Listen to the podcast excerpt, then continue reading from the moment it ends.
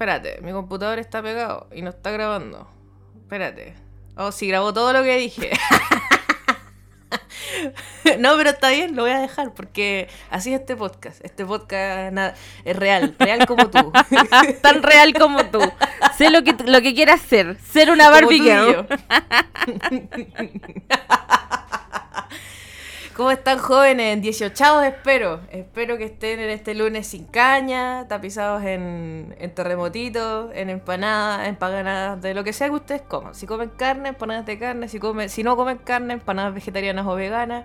Si no les gusta ni una weá, empanadas de alcayota, concha tu madre, que malas son las empanadas. Alcayota, qué asco esa weá. Hay dos tipos de personas. Los normales y los psicópatas culiados a los que les gusta el alcayota. ¿no? Y la wea es más cara que la chucha. Weón, sí, y es tan mala, no entiendo. No, no comprendo, no comprendo la pasión por esas frutas como weón.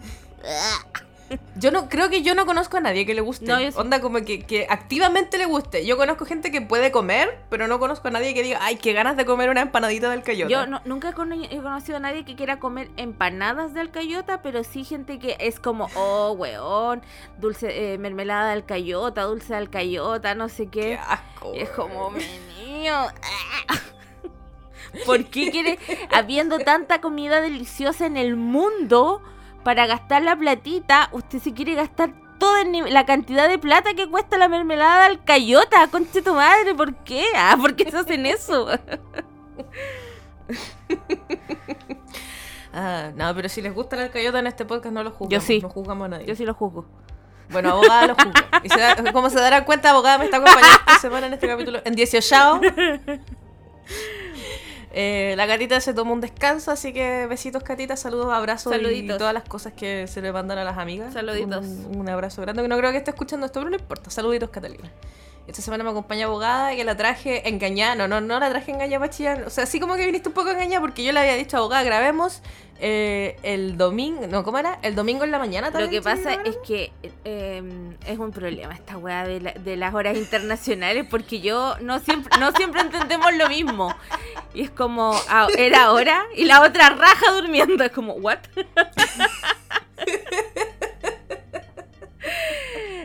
sí.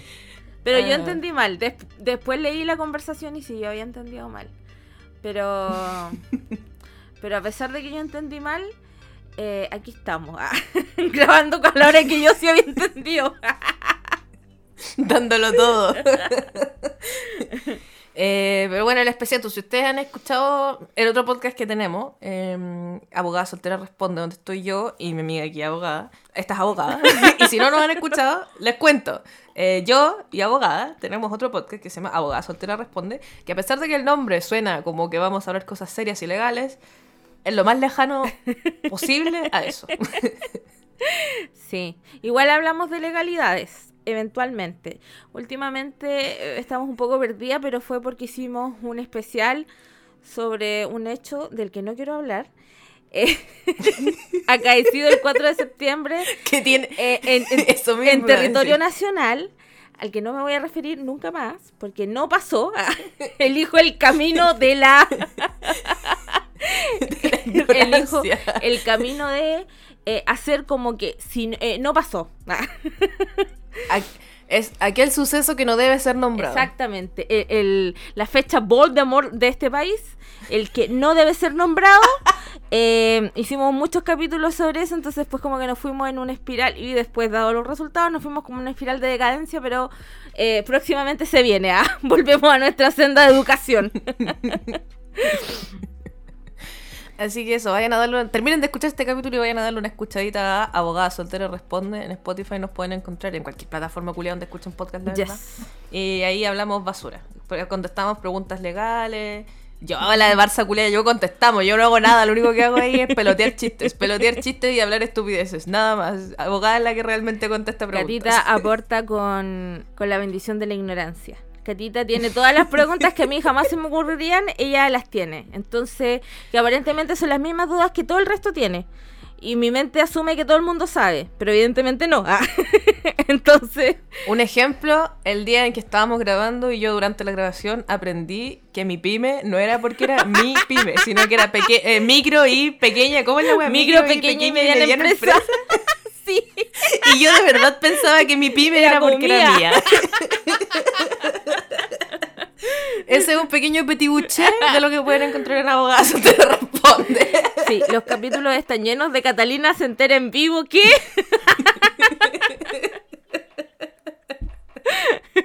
¿Qué otra wea me enteré una vez? Ah, el diario oficial. Ah, el también. diario oficial de verdad es un diario que se llama Diario Oficial. o también se enteró que si cruzas la calle con el semáforo en rojo, la culpa no es del auto. es altamente probable que la culpa sea tuya y eventualmente eh, te pueda pasar algo a nivel legal. Eh, No cruces la calle en rojo, amigo. Fíjense, no sean como Catalina. ¿Ven? Así que si quieren escuchar mis ignorancias, ignorancias, y ustedes quizás tienen las mismas ignorancias que tengo yo, eh, un podcast muy amigable, abogado soltero responde. Habla en cristiano, no habla en abogado difícil, No, que fe- y es chistosito. Sí, vayan. Pero esta semana nos convoca el 18, y como es el 18, eh, vamos a hablar de un caso chileno que no tiene nada de festivo, no Nada. tiene nada agradable, no tiene nada de gracioso, no tiene absolutamente nada. Yo creo que hasta aquí, hasta aquí van a llegar las risas de este capítulo. Eh, procedemos a terminar las risas y las chistosidades. Modo serio, modo cultura. Modo cultura, aprendizaje, informe especial, ¿quién te conoce? Mea culpa, ¿de dónde saliste? Carlos Pintos tiembla. Weón, was found dead. Carlos Pinto fue encontrado muerto. Sí, vamos a armar, hablar. No sé si todos se acordarán porque eh, le, le comenté a alguien que íbamos a hablar de este caso y fue como, ¿what? Pero si no se acuerdan, o si se acuerdan, hace muchos años fue muy afamado, o sea, afamado, salió mucho en las noticias. Bullado. Fue bullado, esa es la palabra, bullado, no afamado. El caso de los hermanos Rojo, Pablo y Esteban Rojo. No sé si se recuerdan. Este caso lo nombramos hace poquito con la Cata, en un capítulo. Como que no me acuerdo qué weá estábamos hablando que terminamos hablando de esto. Pero sí, lo, y lo dijimos como la corneta, porque era como que dijimos, ah, sí, fue con un hacha. Y como que contamos la weá como el pico. Como el hoyo. Pero porque ninguna de las dos se acordaba. Yo me acordaba de lo que tengo como memoria, porque esto fue obviamente la gran, única, grande nuestra, la mejor comuna de Chile, Puente Alto. Puente Alto. Entonces como que yo creo que todas las personas de Puente Alto tienen este caso en su memoria. eh, pero no me acordaba bien, pues me acordaba como de lo que era, así, por encima. Es, es muy brígido. Y la Cata como que algo cachaba igual, pero lo contamos mal. Así que ahora venimos a contarlo bien. Eh, sí, es un caso muy, muy terrible que fue muy bullado en el momento y cuando se descubrió quién era el culpable de lo que había pasado, fue más bullado. Y cuando uno se entera de cómo fueron dándose las cosas con posterioridad, que hay más palollo. Este caso no remonta Mm. jamás. Va de, de- de peor en peor. No, Es una caída libre. es una caída libre. Que, que no tiene sin final. paracaídas. Sin Sin, Benji, sin Sí, nada, nada, nada, nada, nada. Y es un caso súper antiguo porque esto ocurrió en enero del 2008, Sí. en donde nos damos de cabeza. Sí, de cabeza, tiremos. De cabeza. No tenemos, ¿Tenemos algo más que decir? Ya, cuéntame, tanto- cuéntame qué hiciste este 18, quizá. Mira, No este sé, si 18, querí. este 18 no he hecho nada. Soy el Grinch del 18. Mañana, mañana 18 recién voy a hacer algo. Yo voy a hacer empanaditas hoy día. Ahora Oh. terminamos de grabar y me voy a ir a hacer una empanada. Qué porque tengo que weas que hacer, pero soy una estúpida culiada y dije, mmm, y si hago empanadas para mí y toda la familia. Y ni siquiera podía hacer trampa con ir a comprar las tapitas al supermercado, po. no, po. Ah, pero que no, que falta respeto. Ir a comprar las tapitas al supermercado, hay que hacerlas. Uno tiene que levantarse a las 6 de la mañana a hacer la wea. Si el pino no está hecho del día anterior, El pino no está hecho del día anterior, la voy a hacer ahora más rato. El pino se hace el día anterior, po. no, es que ayer me dio paja. Pero la- el tema de las tapitas, yo una vez hice empanada y fueron la wea más asquerosa que he hecho en mi vida. La masa me quedó, pero asquerosa, incomible. No sé. me- ¿Pero qué wea hiciste? No sé, debo haber puesto mal los. Bueno, abogada, mira, tú el otro día me dijiste que querías hacer risotto y viendo un montón de arroz en caleta de agua, así que de ti me espero cualquier cosa. Eh, mira, a ver, hay algunas cosas para las que no soy tan inteligente como me gusta pensar.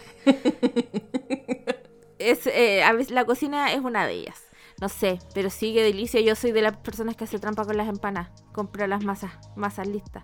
Y chao. Ah, bueno. A mí me gusta hacer la masita. Que la paso bien. Me gusta amasar. Es como desestresante. Como en, en Ghost, el fantasma del amor, cuando están ahí haciendo su. Ah. Ghost chileno. Haciendo empanadas. Ya, vamos a hablar Oh. del caso, ahora sí. Ahora Ya, sí, este perdón. sí. Este sí que Perdón. sí, final. Ahora sí. Final uno. Final, Final uno. imprimir. Este Final sí que sí, imprimir. Se imprime. ¿Tú te acuerdas de este caso así como por tu cerebro, por tu mente, de, de cuándo pasó? Mira, yo no me acordaba de la fecha en la que pasó, pero sí me acordaba que eran dos hermanos, quién era la culpable y el motivo, el móvil. Ya, porque yo solo recordaba como a las hermanas, y yo creo que este es como un efecto Mandela, pero como que en mi mente, obviamente yo me acordaba que uno de ellos dos quedó vivo, y yo como que recuerdo así, un recuerdo culiado de mentira, porque esto no pasó, creo. Es que como que supieron que- quién había sido y qué había pasado cuando el hermano despertó del coma, y que como que él había contado, así como que era el testigo clave y la weá, como que tenía ese recuerdo en mi cabeza, y al parecer eso nunca sucedió, ¿o sí? No, po. Es que de todo lo que leí y escuché, en algún punto alguien dice, en algún punto dicen que es como que gracias a que el hermano despertó, como que reconoció a la mamá que había sido, oh, spoiler, ah, fue la mamá, Eh, que, eh, reconoció a la mamá. ¿Cachai? Pero solo lo escuché eh, como a propósito de una de las mm, fuentes que revisé, pero en general después eh, revisando como eh, las, las entrevistas a los policías y a toda la gente que fue parte de la investigación, no la mamá fue condenada gracias a, la- a las pruebas como a toda la prueba circunstancial que había y a que ella no tenía coartada y al final se fue armando el caso porque ella nunca confesó, eh, pero no fue aquel gracias a que el hijo lo dijo. po. Pero Brígido, yo de verdad tenía esa creencia en mi cabeza. onda que Yo igual. ¿cuál, cuál película había despertado y había como reconocido? Así como que ella fue, arréstenla. Sí, yo, te- yo también tenía ese, esa como idea de Mm. que Nos han efectivamente hecho la- mucho daño a las películas.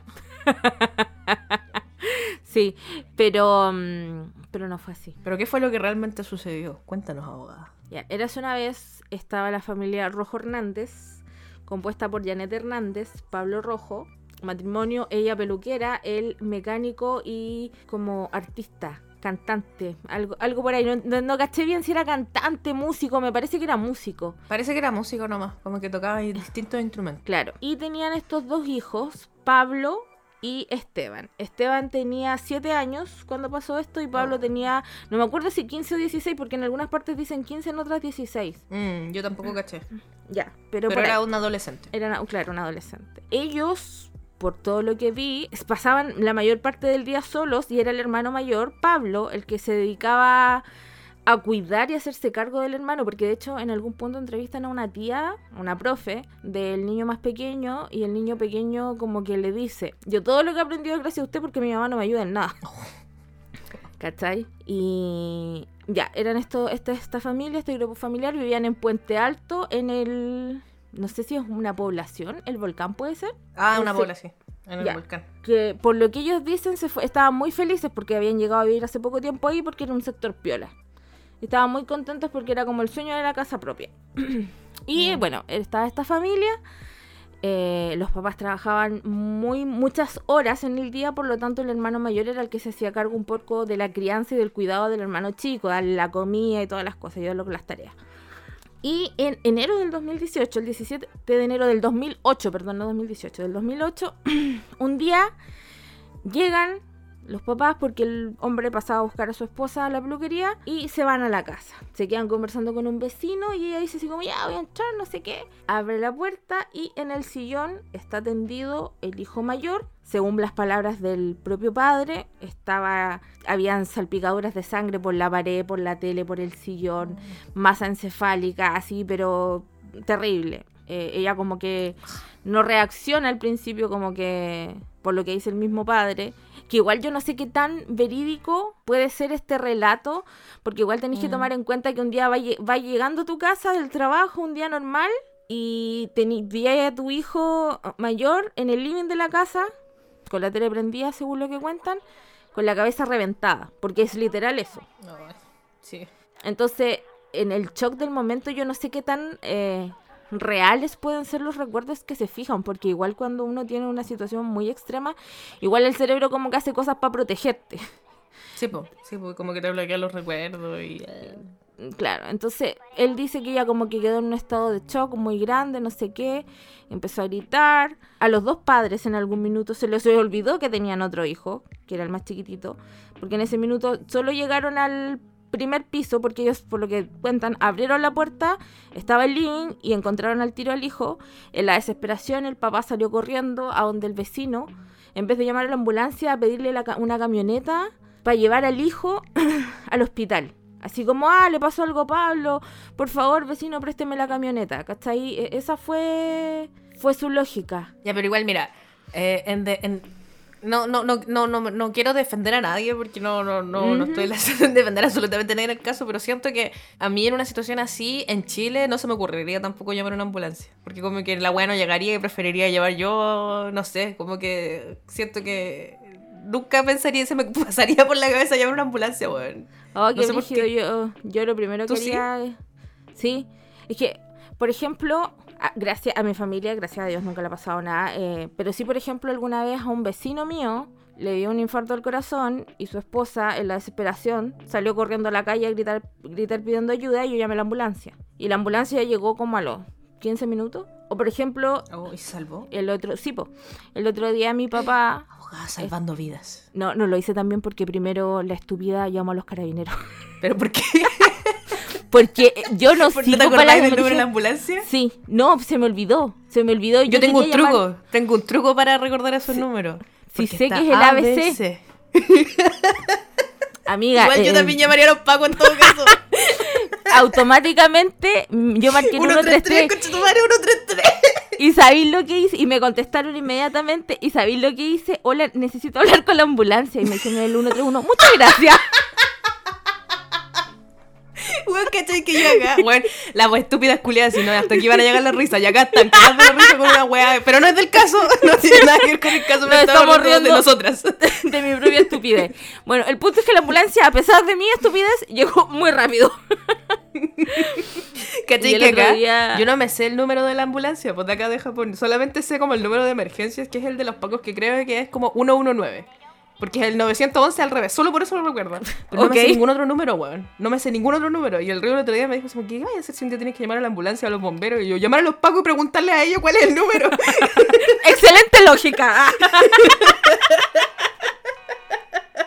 Mira, a mí me funcionó. El hombre se salvó. me parece una lógica muy buena. Y por ejemplo, el otro día mi papá estaba en el trabajo muy muy tarde y escuchó como ruidos y cachó que le habían sacado la cresta a un cabro. Y también llamó a la ambulancia y la ambulancia se demoró 10 minutos en llegar. Ah, qué bueno. Yo como que tengo esta imagen de que se demoran caleta en llegar y que al final como que no sé, siempre he pensado que como que es más rápido agarrar un auto y llevar a alguien tú al hospital o lo que sea que ir en ambulancia. No sé por qué tengo esa imagen culia. Es que eh, sí, pues igual yo tengo esta imagen porque he tenido, entre comillas, buenas experiencias haciendo uso del, como del servicio. Probablemente a lo mejor tú hayas escuchado o hayas visto, no necesariamente en tu familia o a ti directamente, pero no sé, pues de repente uno cacha que hay un accidente y se mueren 80 años en llegar, entonces obvio te queda eso. Pues. Mm. Igual yo acá al señor no lo juzgo, porque la desesperación, como que hay gente que tiene la capacidad de ser como de tener pensamientos muy organizados y que te permite mm. reaccionar bien ante emergencias. Yo, por ejemplo, yo no reacciono, no tengo capacidad de sobre, no tengo instinto de supervivencia ni una wea, entonces yo no lo juzgo. Probablemente yo también saldría pidiendo, a lo mejor o sea, se sabe que si tienes una persona que está herida, hay que moverla lo menos posible, cosa que sea un mm. equipo de emergencia el que se haga cargo para evitar hacer que las heridas sean más graves de lo que ya son por el hecho de moverle, pero probablemente la reacción inicial es como, no sé, tomar en brazos a tu hijo que lo vi que se está literal desangrando. Entonces, eh, su reacción inicial fue esa, la de él. Mm. Y después de un par de minutos, y después él cuenta que después de que volvió del negocio y que el vecino le dijo, no se preocupe, ya voy, ya voy, ya voy, se acordó de su otro hijo, del más chiquitito, que era muy mm. pequeño, tenía siete años en ese momento. Y en eso, la eh, mujer, Janet Hernández, sube ella dice que mira, que no lo ve, baja y empieza a preguntarle a la gente si lo habían visto. Ha visto a, ha visto a Esteban, ha visto a Esteban, ha visto a Esteban. Y ella también cuenta que después vuelve a subir. Y en esa segunda subida se da cuenta que el niño está tirado como medio metido debajo de la cama. Porque por la imagen que muestra, era una pieza que tenía dos camas de una plaza y un pasillo en el medio y ese pasillo quedaba justo a la altura de una ventana. Entonces este niño pequeño estaba como medio Mm. metido debajo de una cama. Y es, no sé si es como si estaba huyendo, se estaba escondiendo. Y ella dice que ella pensó que no estaba muerto. Pero el niño también estaba eh, un poco en las mismas condiciones que el hermano grande, ¿cachai? Había mucha sangre, también tenía como... Y esto lo cuenta después una vecina que subió a verlo, que tenía una Ah, hendidura así pero gigante en la cabeza. Y que ella lo tocó... Eh, que ella lo tocó y se dio cuenta fue como, no, este niño está... eh, eh, no, no tenía como la... Como que dijo que estaba como, un, No. con un mu- como un muñeco de goma, ¿cachai? Ah, y lo otro que encuentro muy brígido, que Janet Hernández, la madre, cuenta que cuando ella entró, las luces estaban apagadas, estaba la tele prendida, y al principio, según ella, abro comillas, guiño guiño, no cachó que su hijo estaba, le había pasado algo, pero vio ¿Cuál que su hijo dos? movía el Eh, brazo? ¿cachai? Ah, ya. el más grande, el que quedó vivo, Pablo, que movía su brazo. Probablemente yo aquí, de las ignorantes, entonces me estoy pegando una, una, ¿cómo se llama? Esto me lo estoy, lo estoy inventando. No sé, no sé, me imagino yo que con los golpes ¿Como o algo se quedó alguna activado en el cerebro, algún espasmo, porque hay veces, hay muchas personas que pueden estar en coma y que igual tienen espasmos y movimientos que no son voluntarios, ¿cachai? No es que la persona se esté recuperando, es como un des- una descarga eléctrica, simplemente. Entonces, bueno, ella cuenta que, mm, que se movía el brazo y que cuando prendió la luz ahí se dio cuenta. Bueno, y ahí ya descubren los dos, que están los dos niños muy heridos. eh, y cuando cachan que el hijo menor está muerto, eh, entre, entre medio llamaron a los pacos, llegó la- no sé si llegaron los pacos o la PDI, no me acuerdo. Me parece que fue la PDI. Eh, empezaron a hacer los peritajes, llegó el tema del servicio médico legal y toda la cosa, y cacharon que Pablo todavía estaba vivo y se ellos se fueron con el niño al, al hospital. Que no me acuerdo en este minuto cuál es. Debe ser el sótero, yo creo, el Puente Alto. El Sotero del Río, sí. el mejor es el hospital de... Ah, mentira, no sé si es el mejor hospital Y- de Chile, pero es un hospital. Ah. Es un hospital. Es un hospital muy grande de, de la ciudad de Santiago.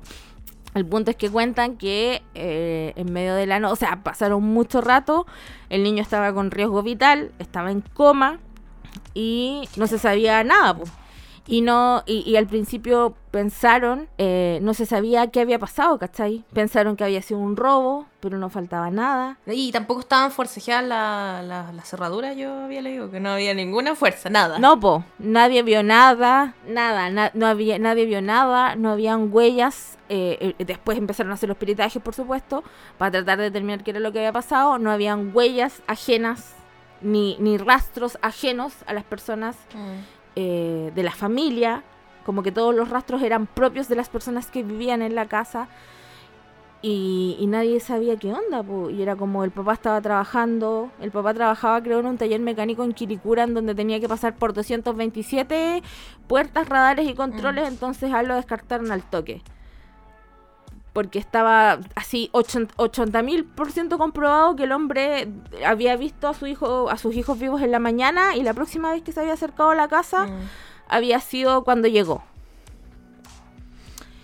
Y la madre se suponía que había estado trabajando todo el día en la peluquería. lejos de su casa. Esta peluquería queda en el, en, los, en el Caracol, en Puente Alto, que está cerca de la plaza, que está a la mierda. Los dos caracoles. como de, de donde ella vivía. No es, no es cerca como para verse así como que ya voy caminando y vuelvo, no, es lejos. Onda como que hay que tomar locomoción para llegar desde donde vive ella hasta los caracoles. El caracol, es un caracol.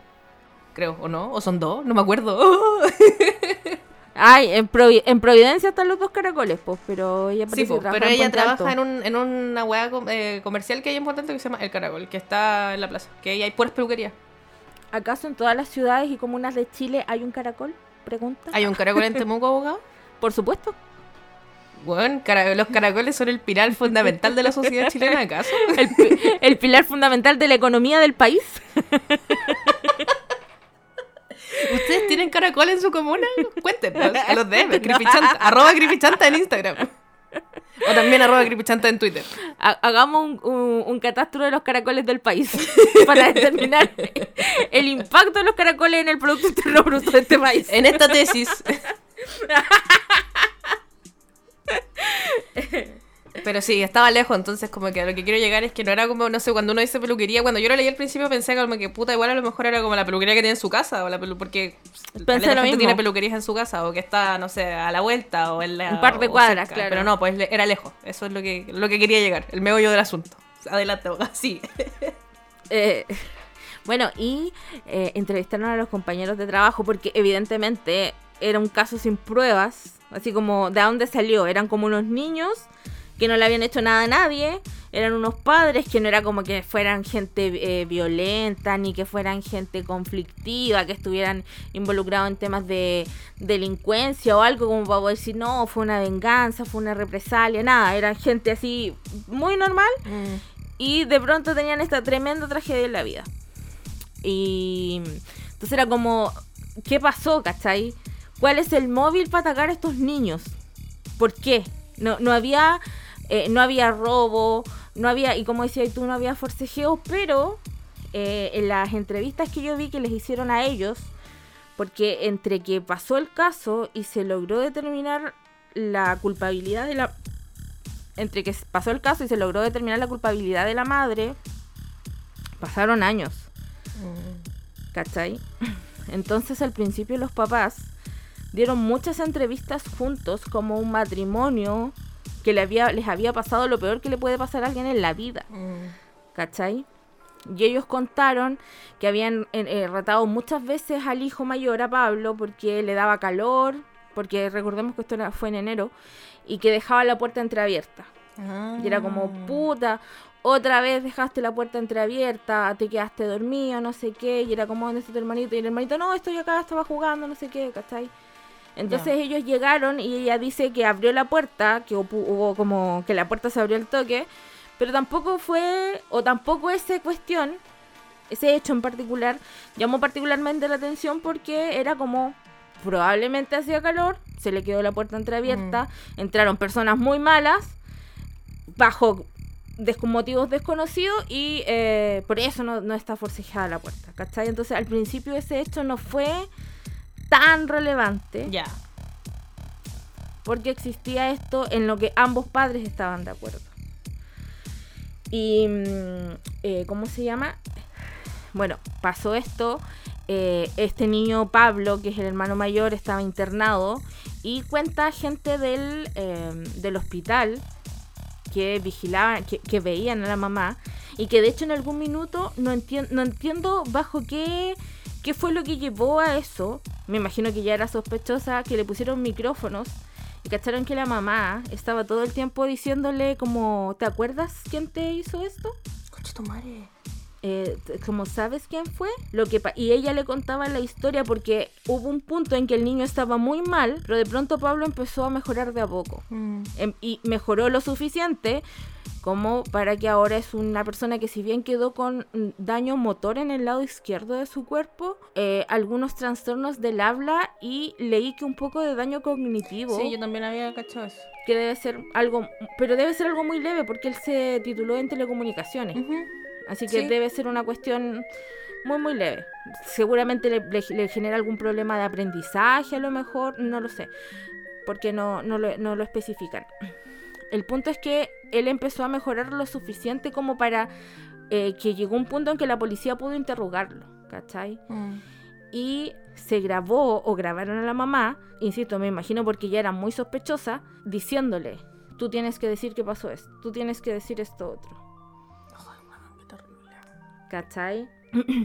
y bueno, cuenta gente del, del, hospital que la mamá iba todos los días a verlo, se quedaba sentada al lado de él, pero no era como o sea, yo sé que todas las personas procesan el dolor y, la, y, la, y los duelos por, lo, por cuestiones terribles que te pasan en la vida de formas distintas, porque cada uno tiene sistemas como de...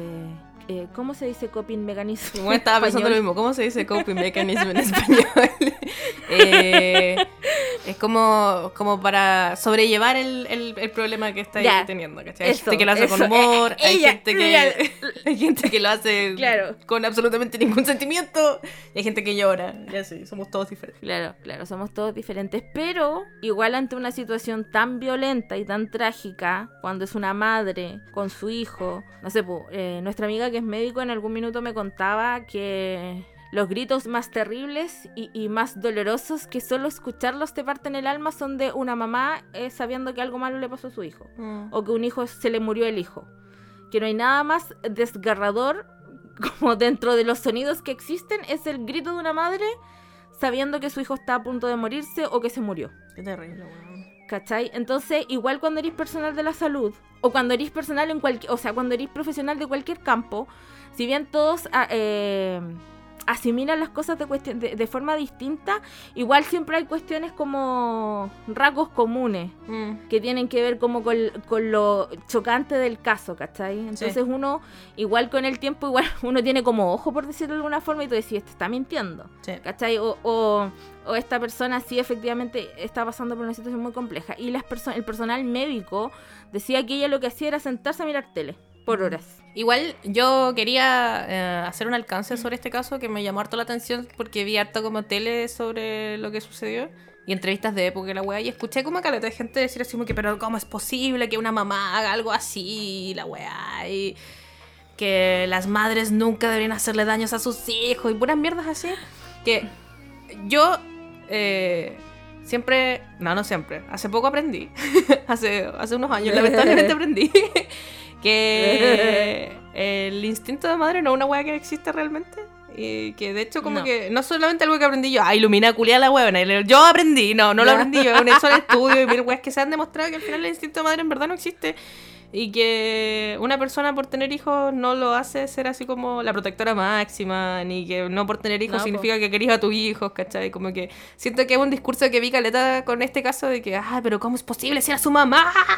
Bueno, hay mamás culias que son como el pico nomás, po, y que no quieren a su hijo. Sí, po. O sea, todo el rato. eh, en algún punto entrevistan. eh, creo que no lo hemos dicho, pero el móvil de este crimen, porque la mamá fue la que lo hizo, después se determinó que la mamá lo que había hecho fue pegarle en repe- repetidas y reiteradas ocasiones con un martillo en la cabeza a sus hijos. Y eso fue el arma del crimen. Y el móvil del crimen, que lo encuentro macabro, Horrible, weón. es que ella creía, porque su marido, como dijimos al principio, era artista y por lo que caché aparentemente igual se presentaba y hacía presentaciones y trabajaba en compañía de una niña que es la gaviota de Puente Alto, que se llama... No me acuerdo. Miriam. Miriam no sé qué, no me sé su apellido, Ah. se llama Miriam. Peña. Miriam Peña. La gaviota le decían, yo sé que le decían la rancherita. La rancherita, pero eh, lo que pasa es que la entrevistaron. En algún punto la entrevistan y ¿Ya? ella era conocida como la rancherita, pero ella dice que en realidad como que su nombre artístico era la gaviota. La gaviota de Puente. Ella es la única que se dice a sí misma la gaviota. sí. claro, nadie más.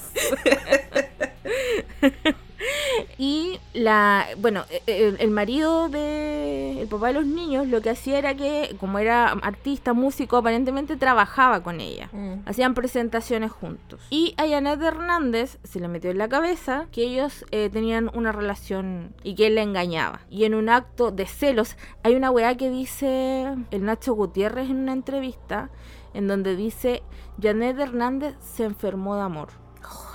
Y bueno, los celos no es enfermarse de amor. Esa wey, el crimen pasional. No, el crimen no existe. Nadie se enferma de amor. Los celos no Bueno, son el niño, que normales, de, el niño que enloqueció de amor, ah, el niño que enloqueció de amor se enfermó de amor, pero él le dio fiebre. le dio fiebre y empieza a alucinar. Él puede somatizó. que se haya enfermado de amor. él somatizó, claro. Pero los celos no son somatizan, chiques. Ustedes si están en alguna situación donde como que están con alguien que los cela caleta o cualquier wea, esa wea no es amor, no es nada, es abuso. Es abuso y una Sí. más tóxica que la mierda. Así que no basta de decir que los celos son una wea de amor y que la enfermedad del amor No. y los crímenes pasionales, esas weas no existen. Son abuso y No, crímenes culiados horribles. no, no. Sí. Eh, eh, El enfermarse de amor no existe, salvo en la literatura, en ese libro, que era mi favorito cuando chica, el niño que enloqueció de amor. No, no existe el, el enfermarse de amor, en ninguna parte, es mentira. Nadie, no, no, o sea, por favor eliminémoslo del vocabulario, el se enfermó de amor. Mm. Son celos. Es una, era una persona celópata con rasgos sociopáticos. Quiero decir que no, no me estoy pegando un doctora Cordero, no la estoy diagnosticando yo. Esto es parte del, de los peritajes que le hicieron a la, a la mujer. Y lo escuché de, algún, de un policía que participó en la investigación. Y bueno, producto de esta situación en la que ella se convenció y que también lo escuché en algún punto de la investigación, pero con, con lo que eh, leí y vi después en entrevistas, no sé qué tan cierto será, es que eh, hicieron investigaciones y no se pudo acreditar y establecer que, no, que le hubiera, hubieran sido amantes. Trabajaban juntos, sí, pero no hubo, no pudieron encontrar evidencias que ellos mm. efectivamente eran amantes al momento de que ocurrieron estos crímenes. Y de hecho cuando entrevistan al papá de los niños, él dice como, o sea, no me pareció extraño porque esa era parte de su personalidad, ¿cachai? Ella me solaba caleta, pero era parte de su personalidad, ¿cachai? No era como terrible. Mm, yo vi una entrevista que decía que era como que ellos tenían problemas en el matrimonio y que él hablaba caleta con ella, pero que eran solo amigos. Y después como que el loco dice, ya sí, hubo un intento de beso, pero ella me rechazó porque estaba, porque yo estaba casado y la wea. Pero independiente de que si el loco hubiese engañado o no a la, loquita, eh, no es una justificación para hacer la wea que pasó, que para, lo que pasó, ni hacer la wea que hizo, en ningún caso. Eh, eh, claro, el punto es que el móvil es ese. Ella, en un acto de celopatía extremo, decidió que para castigar a este marido infiel, que no, existe una prueba y no existe nada fehaciente que diga que efectivamente fue infiel, y ese no es el punto relevante, pero ella para castigar a este marido infiel decidió no dañarlo a él directamente, sino que dañar a lo que él más quería, que eran sus hijos, que también eran, hijos, eran hijos de ella. Pero su nivel de celopatía y que por eso después dijeron que esta persona sí tenía rasgos sociópatas, era tan brígido que que fueran hijos de ella dejó de ser relevante. Mm. Lo relevante era castigar a este marido infiel. Y nada más. Y lo que ella quería era que él sufriera, porque él la estaba engañando. Y es muy brígido porque eh, y ella así como que bruto, que buena persona parece que no era, porque entrevistaron a sus compañeros de la pega en la peluquería y así como que bruto que la querían, que buena persona mm. que era, nadie, nadie mm. dijo eso, ¿cachai? Entonces, bueno, ese era el móvil del, del, crimen y ella jamás confesó que había sido ella. Hasta el día de hoy nunca, nunca lo ha confesado, no.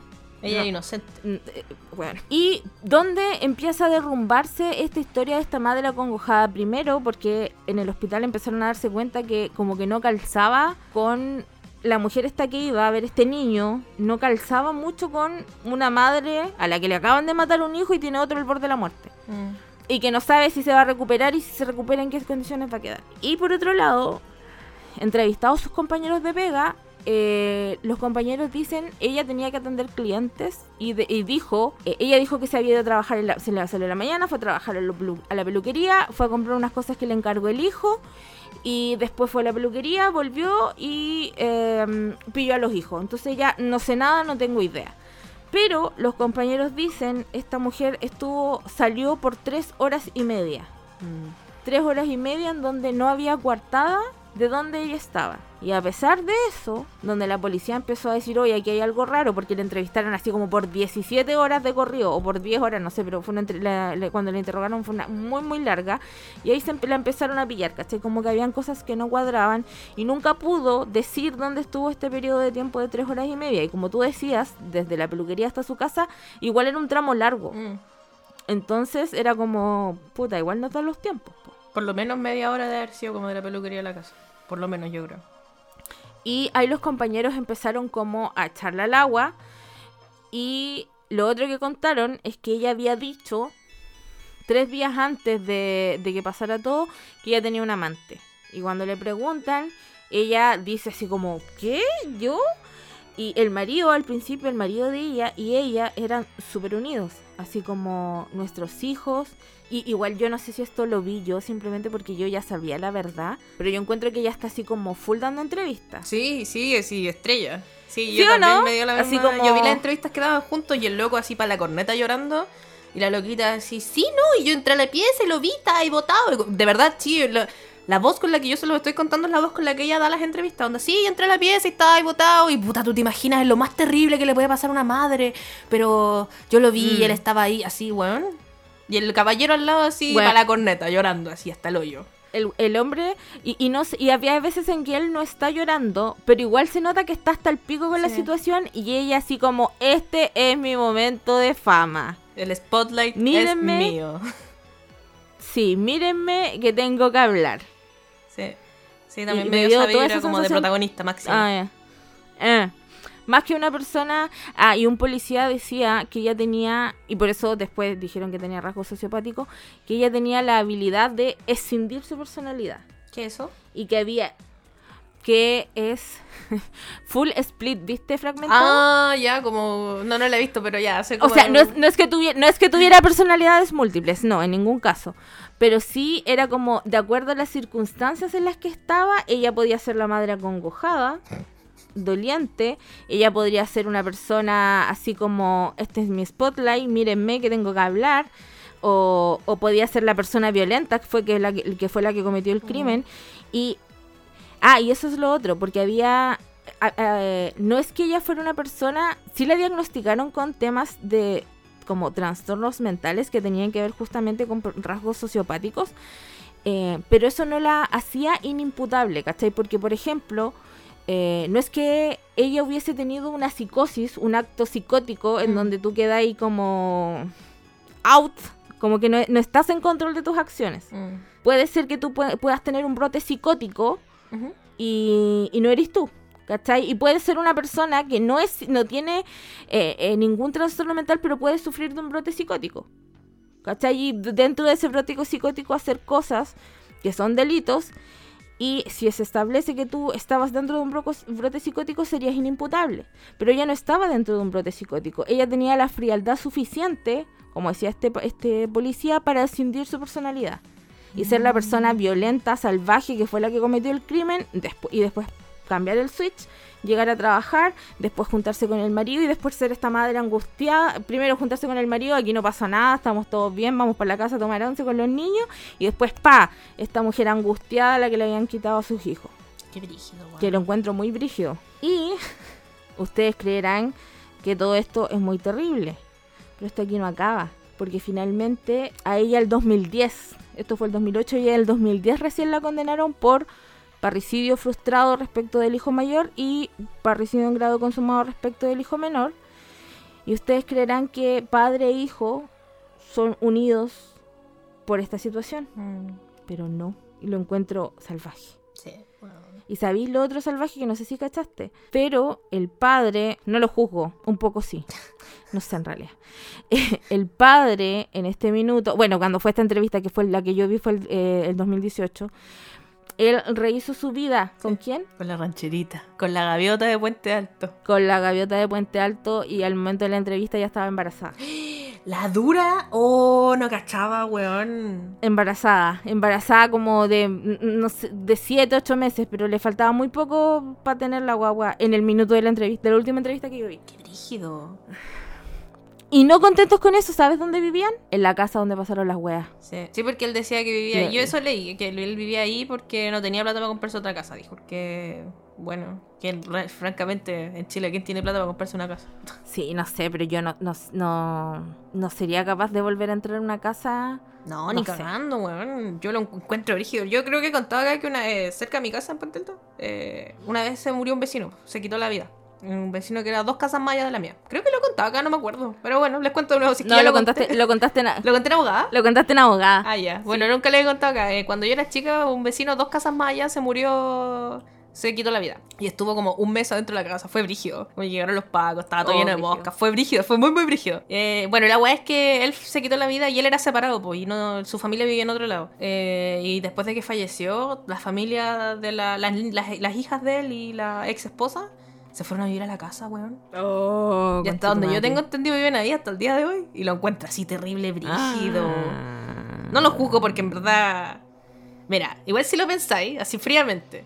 ¿Quién chucha va a comprar esa casa si se falleció alguien adentro de la casa? En una circunstancia terrible y además que estuvo un mes ahí, adentro de la casa, muerto. Yo diría que más, me atrevería a decir que fue más de un mes, pero bueno, no me acuerdo tanto. Eh, y además, y si no, vaya, y si no la vaya a poder vender, Es una casa que está ahí, está igual en buenas condiciones y podéis vivir y lo- lo- a lo mejor la, la, la, la señora y la- la- las niñas están arrendando en otro lado, entonces como que puta, igual tiene sentido irse a vivir a una casa que al final no vaya a poder hacer nada con esa casa, pues este loco, ¿quién le va a comprar esa casa Mm. donde fallecieron los niños? O sea, donde falleció el niño y pasó toda la weá. Si tenéis que decir, pues onda, no podéis vender la casa y no contar ese- esa pequeña pieza de información, no te la podéis guardar, pues. De más, ¿tú crees que la gente donde, donde hay eh, accidentes o weas violentas, la gente cuando las vende dice, mire, lo que pasa es que esta casa tiene dos dormitorios, tres baños y un homicidio a cuesta, weón, el día del hoyo, nadie. Weón, pero yo creo que si es que tiene una weá así fuerte, salen las noticias, po, ¿no? Nah, sí, pero, o sea, yo creo que hay muy poca gente, o sea, si yo me comprara una casa, weón, traigo una medium que me, re- que me asegure que no hay fantasma, porque una es miedosa, ¿cachai? pero yo dudo mucho que una persona al momento de comprar una casa, eh, yo creo que se fijan en otro tipo de cosas más. que No, no, pero la si persona que vende no tiene que desclasificar esa información. ¿O, que, No. o, acaso mi cerebro está demasiado No. japonizado? Porque acá tenéis que decir, onda, tenéis que desclasificar esa información y contar que hubo un homicidio cuádruple en tu casa. No, no, acá en Chile no, no existe norma alguna que te obligue a decir que tenéis un, no sé, un cementerio indio co- con, desechos nucleares en tu jardín. Weón, Nadie te obliga. Oh, yo pensaba que sí. Maldito cerebro. No, No, es que ahora yo soy muy japonesa. Se sabe. Eh, o sea, yo considero que está bien porque a mí me gustaría saber si ocurrió una cuestión así de terrible.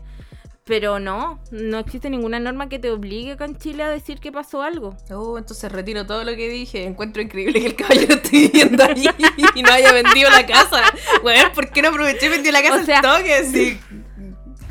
O sea, probablemente al principio, cuando todavía la cuestión estaba en peritajes y todo, evidentemente no la podéis vender, ¿cachai? Mm. Pero, eh, y, y- y claro, al principio cuando recién la wea pasó, evidentemente todo el mundo cachaba que en la población del volcán de Puente Alto había pasado algo. Entonces el día del hoyo, o a lo mejor no, yo creo que al igual hay gente a la que no le interesa. Es como, está bueno el precio, deme, démosle, les da lo mismo. Mm. Y hay otras personas como tú y como yo que tienen cierto reparo y es como, weón, no quiero vivir ahí, no quiero saber. O sea, quiero saber y, y si sé, no quiero vivir ahí. Pero además que hay gente a la que le vale una callampa, es como, es un negocio, punto. ¿Cachai? Mm. Entonces, eh, yo creo que al principio cuando la noticia estaba muy fresca, probablemente, claro, pésima idea venderla. Pero llegó un punto en que, que a la gente se le olvida, po. Mm. No sé, yo, yo por lo menos, yo creo que yo la, la, la- lo hubiera vendido. O sea, igual a lo mejor era difícil. Yo no, no caché si era una casa o era un, eh, un blog. Era una casa. ¿Era una casa? Ah, ya. Igual vender como las casa. casas que te da el Estado siento que es más difícil que vender como... Como un departamento en el centro. Como que siento que en Puente Alto es difícil vender cosas porque está demasiado la mierda y nadie quiere ir a Puente Alto. Eh, no sé, yo igual, yo conozco gente que como que su objetivo no es salir nunca de Puente Alto. Yo he tenido compañeros de pega que es como yo veo un Puente Alto y quiero seguir viviendo, me voy a cambiar de casa pero en Puente Alto. Si no es en Puente Alto no quiero. Yo francamente si no me hubiese ido de Chile probablemente seguiría viviendo en Puente Alto porque bueno, Puente Alto es bacán y de verdad tiene todo como que no es necesario salir de Puente Alto para tener nada. Podéis vivir realmente cómodo dentro de Puente Alto porque está tan a la concha tu madre que desarrollamos nuestra propia economía. es una república independiente. Eh, entonces yo de verdad no- no creo que sea, o sea, ah, ella la que puede, se puede comprar 20 casas. No creo que sea tan difícil. Yo de verdad que, como te digo, sí lo juzgo un poco por... Mm. Eh, y además que lo encuentro salvaje porque él, eh, bueno, cosas que no hemos contado, eh, el papá con el hijo, que uno creería que ante una situación tan violenta en donde tu mamá trató de matarte, ay, a lo que quería llegar con lo que dije de que la mujer esta estaba embarazada, de la gaviota de Puente Alto, es que ella en algún punto dice, eh, es que no hay madre mala. ¿Cachai? Y es como mi niña. Si hay madres malas Mi niña no ha visto Carrie. una mujer. oh, gran película. O sea, gran libro. Gran libro, películas malas. gran libro, películas caca, libros buenos. Eh, no, las mamás, como decía y todo hace un rato, las mamás no, no son intrínsecamente buenas. Mm. Son mujeres que se reprodujeron y hay algunas que desarrollan un instinto de madre leona por proteger a sus cachorros. ah.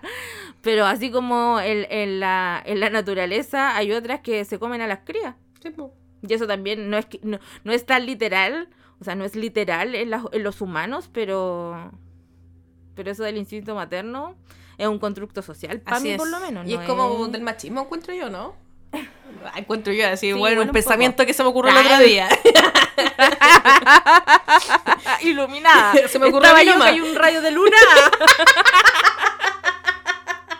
Me iluminó. No, cosas que pienso a veces, profundidad. No, pues, pero sí, esa weá es como puro machismo al final, pues, y al final, así como hay papás corazón, hay padres que abortan de cuando los hijos nacen.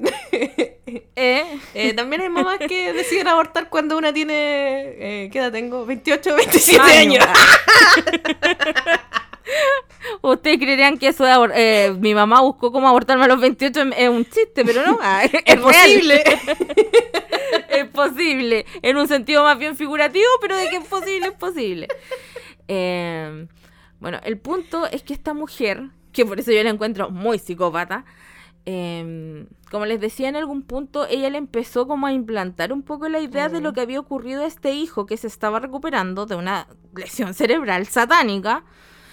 eh, y que uno creería que si tu mamá te trata de matar a martillazos, tú cortas todo y mata a tu hermano a martillazos, tú cortarías todo tipo de lazo y puta, te volvís uno con tu padre. Y no. El niño este, Pablo, que no sé si cachaste, eh, bueno, él, él vivió un par de años con la abuela paterna, pero eh, no se sentía cómodo y él se terminó de criar, más que de criar, como que eh, eh, ahora tiene una relación muy cercana con su abuelo materno y para él, él es su figura paterna. Y cuando él salió de cuarto medio, ah, y él va a ver a su mamá todas las semanas a la cárcel. Y cuando él salió de cuarto medio, estuvo como un año haciendo los trámites para que su mamá tuviera un permiso administrativo para poder que lo acompañara en su graduación. Y prefirió invitar a la mamá y a su abuelo paterno, o sea, a su abuelo materno, y no invitó a su papá a su graduación de cuarto medio. Mm, Y no invitó a nadie de su familia paterna. Encuentro. La manipulación. Ah, y quiero, quiero decir algo al toque.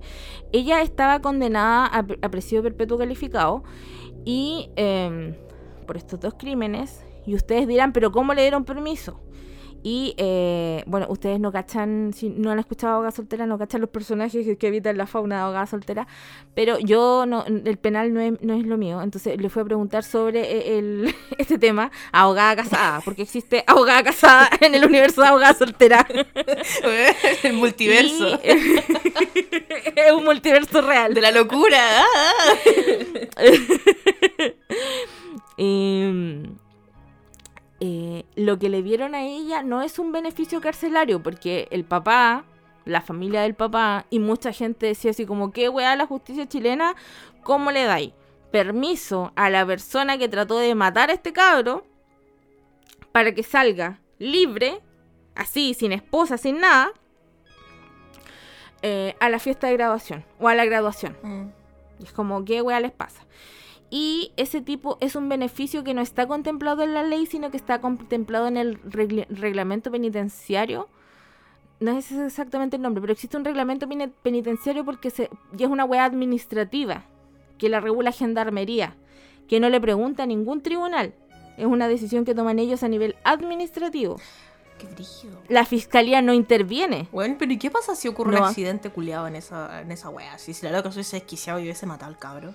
Eh, es el problema. ¿Qué, qué pasa? ¿Qué responde? ¿Gendarmería? Eh, o sea, es que, ¿qué van a- no sé, ¿por qué van a hacer? ¡Qué brígido! Lo- no estoy diciendo que estoy de acuerdo.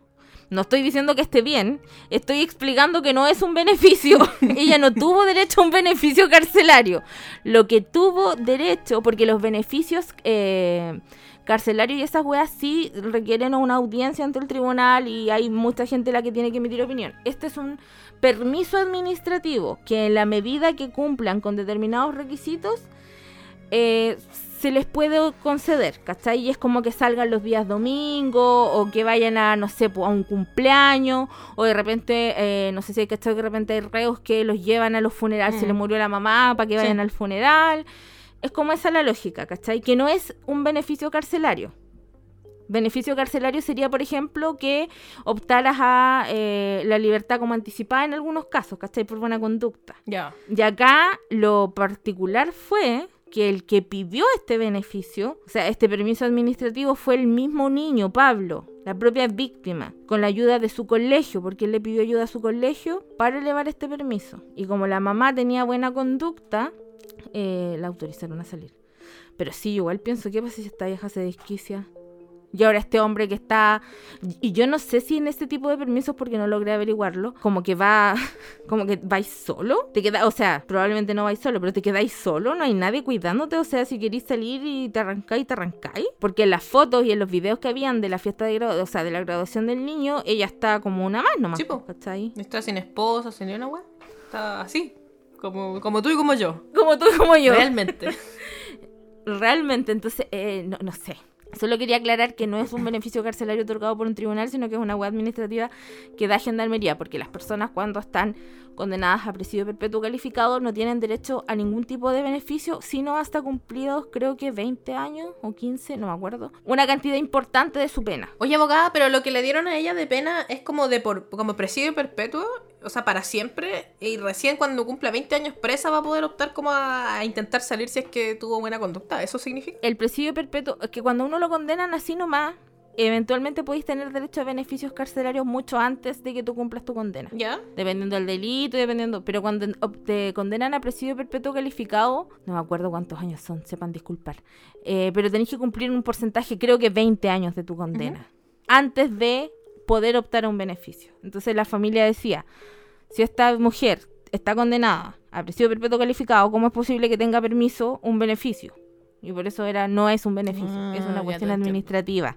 ¿Cachai? Porque los beneficios se los tiene que otorgar el tribunal. Ya. Y esta weá no la otorga el tribunal. La hace Gendarmería directamente. Y es cuático porque tenéis la ley que establece una weá y tenéis un reglamento que en la jerarquía vale caca. No digo que no valga, vale, por supuesto que vale. Pero jerárquicamente es como si, no sé, weón, tenía al, al CEO de la compañía diciendo no y llega el... Llega el de no recursos humanos. Llega el de recursos humanos y dice, bueno, ya. claro. Y el CEO no tiene nada que decir al respecto. No tiene. bueno, no, no tiene que opinar, ¿cachai? Entonces es muy brígido.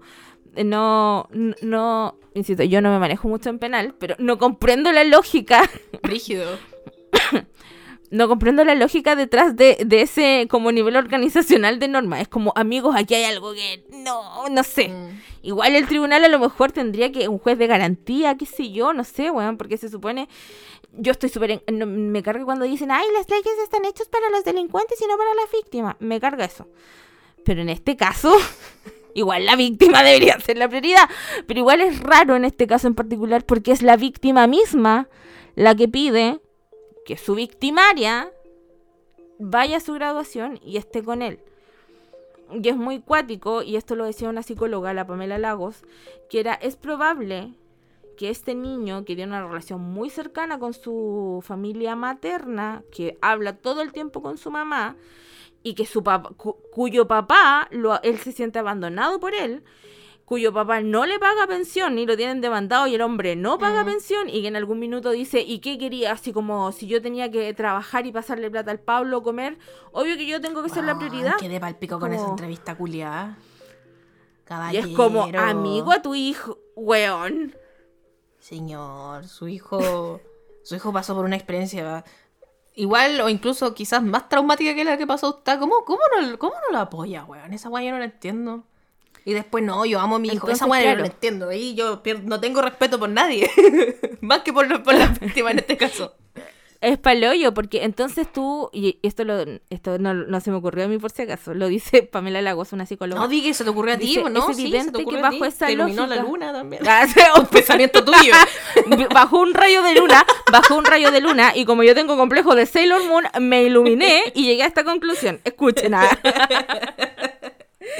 Que obvio que si la narrativa la construye la familia materna, la construye una madre que jamás se ha declarado culpable, y la familia materna probablemente cree que esto es casi que un complot en contra de esta pobre mujer afectada por esta situación terrible con sus hijos, es y, y además que la mamá, sociópata como es, debe estar, el mismo niño dice, mi mamá me apoya en todo, y mi papá no existe. Mm, Te quedáis con lo que tenéis nomás. Y si lo único que tenía es tu mamá, y además que él tampoco se acuerda. No. Entonces, ¿cómo? Igual, además que él puede decir, ¿y si no fue mi mamá? Mm. ¿Por qué la tendría que odiar? Yo vi una entrevista donde él hablaba y él decía, mm, estoy parafraseando, pero dijo una wea muy así como la, la narrativa esta, pues de no, pero es que es mi mamá, mi mamá siempre está conmigo y siempre me va a querer y como que no, las mamás siempre están con uno y la wea. Y siento que de nuevo esa narrativa culia es nociva, como no solamente en este caso en particular, sino que en general en la sociedad de Chile, como que hay gente que está en situaciones terrible tóxicas con sus mamás. O con su familia en general, por esta narrativa culiada de que la familia te quiere siempre, que siempre tiene que estar contigo y que hay que quererlos pase lo que pase y toda esa narrativa culia estúpida que es muy rancia y si ustedes la tienen traten de eliminarla de sus cerebros porque no ayuda no aportan nada. No, la familia son gente con la que está ahí compartís ADN. Y si tenéis buena o mala relación depende de las cosas que pasan en el día a día, pero el, el compartir ADN con alguien no lo hace indispensable en tu vida.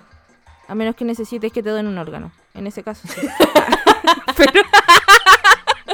entonces como este cabro debe Pero en estar general- rodeado como de, de esa narrativa que le debe contar su misma familia pues, y que es como que ay pero es que es tu mamá no vas a tener más mamás y, y hay que la, la- y que hay que perdonarles todo y la weá entonces como que me da mucha pena pues porque al final puta, debe estar en una situación terrible. Ya estuvo en una situación terrible y debe continuar en una situación culiada muy rancia. Me da mucha pena. Y además que tenías un, tenías un papá que igual aquí, abogado del diablo, igual entiendo un poco. Porque él mismo decía, bueno, si le doy plata es obvio que le va a comprar weá- weá a la mamá y no sé qué para el lado materno. Y es como, amigo, no es relevante. Pero igual tenéis que tomar en cuenta que esta mujer eh, igual le destruyó un poco la vida. Entonces, eh, a lo mejor en su mente este hijo que está a favor de la mamá está en contra de él. Sí. ¿Cachai? Entonces como elimino todo, ese pasado, esa vida no existió, y dentro de esa vida que él no quiere que haya existido, está este hijo. Mm. Entonces mejor hago como que no existe. Y tan así, que a lo mejor puede ser esta la razón, que esto lo decía la psicóloga, no me iluminó un rayo de luna, es tan así que... Que por eso puede vivir en la casa donde pasaron las weas. Puede pues, ser, ¿cachai? po. Oh. Esta wea no existió. Es como yo con lo del 4 de septiembre. Eligió Ese vivir en la pasó. ignorancia. Es Eligió vivir en la ignorancia.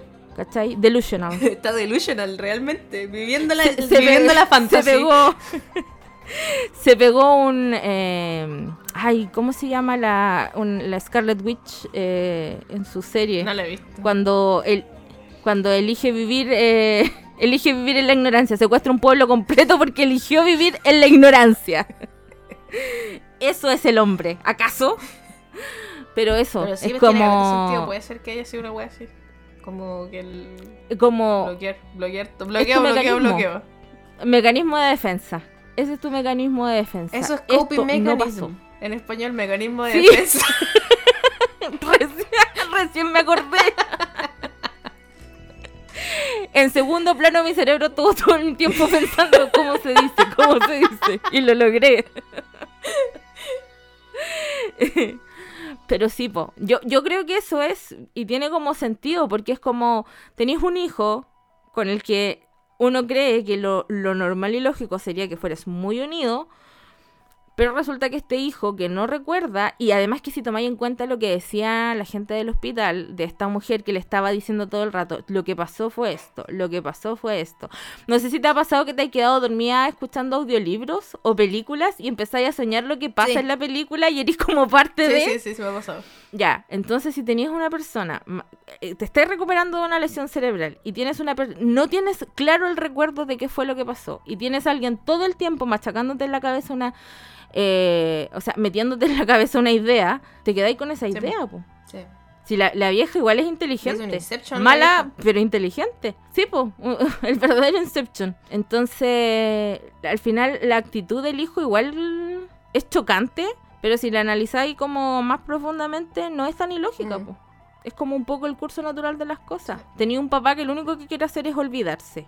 Y una mamá que es una sociópata que no reconoce y no va a reconocer probablemente nunca lo que pasó. No porque no sea capaz de recordarlo, sino que porque no quiere nomás. Entonces igual es brígido. Po. Bueno, encuentro terrible brígida las entrevistas que da ella. Onda, que dice así como, no, pero ¿cómo? Si yo soy una mamá y no soy una mamá, jamás podría hacer algo así si yo amo a mis hijos. Y como de verdad sin una gota de re- como remordimiento en la cara, es pa'l pico. En una parte dice, el que nada hace, nada teme. Y es como mi niña. El decoro.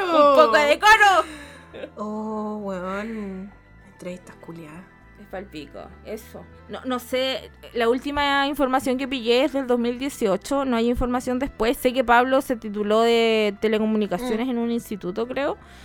Y me imagino que la, la mujer, la, eh, la- la gaviota de Puente Alto habrá tenido el bebé. Y de hecho ella como que decía que un, un temor de ella no tenía que ver con que le hicieran algo a ella, sino con que le hicieran algo a su hijo. Mm. ¿Cachai? Que, que bajo la lógica con la que funciona esta otra mujer todo el rato. Eh, y, y después no hay más información. Pero ese es como el, el resumen del caso.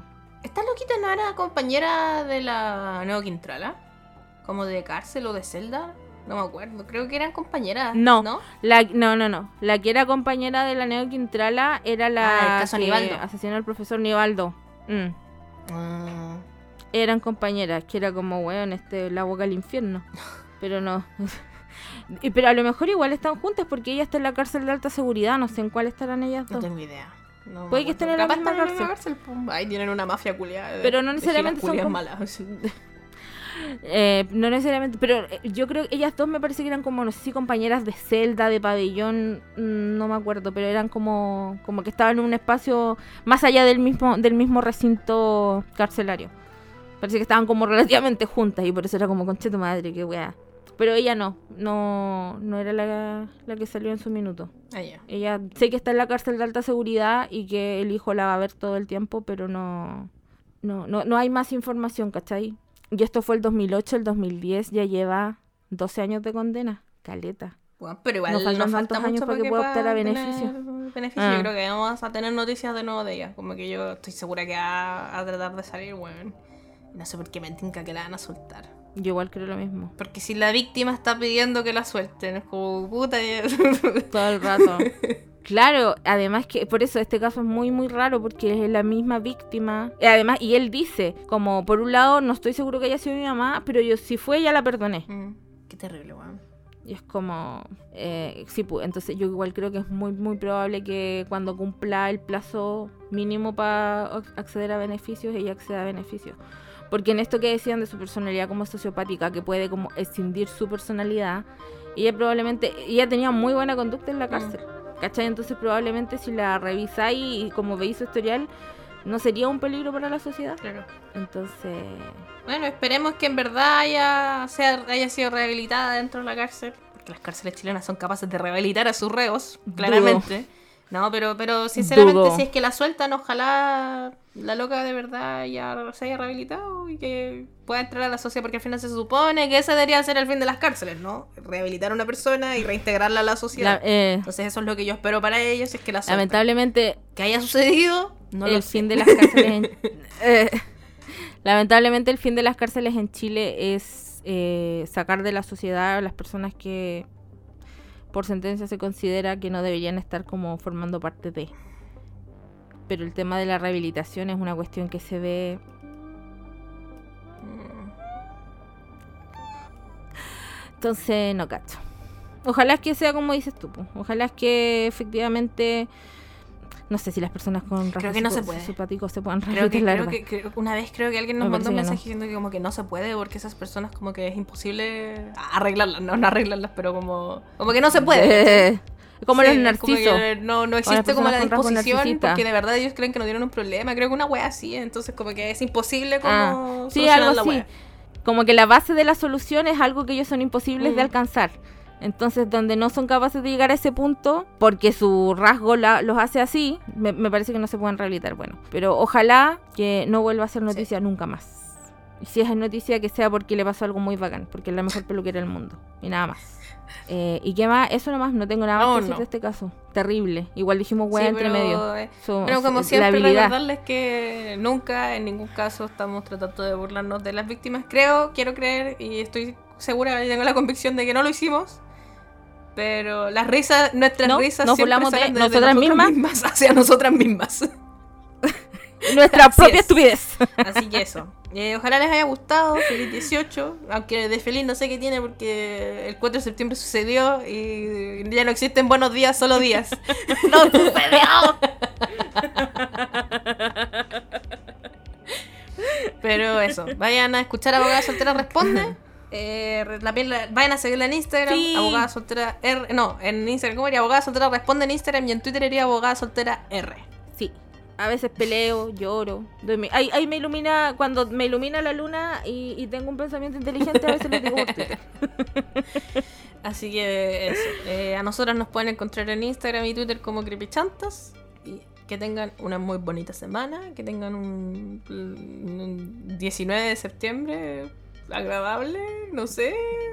Que ojalá no los pille con, con mucha caña el resto de la semana. Que estén muy bien. Chao, chao. Ay, a- gracias abogada por acompañarnos. Chau. Eh, aquí. De nada, gracias por invitarme. Ahora sí. Adiós. Adiós.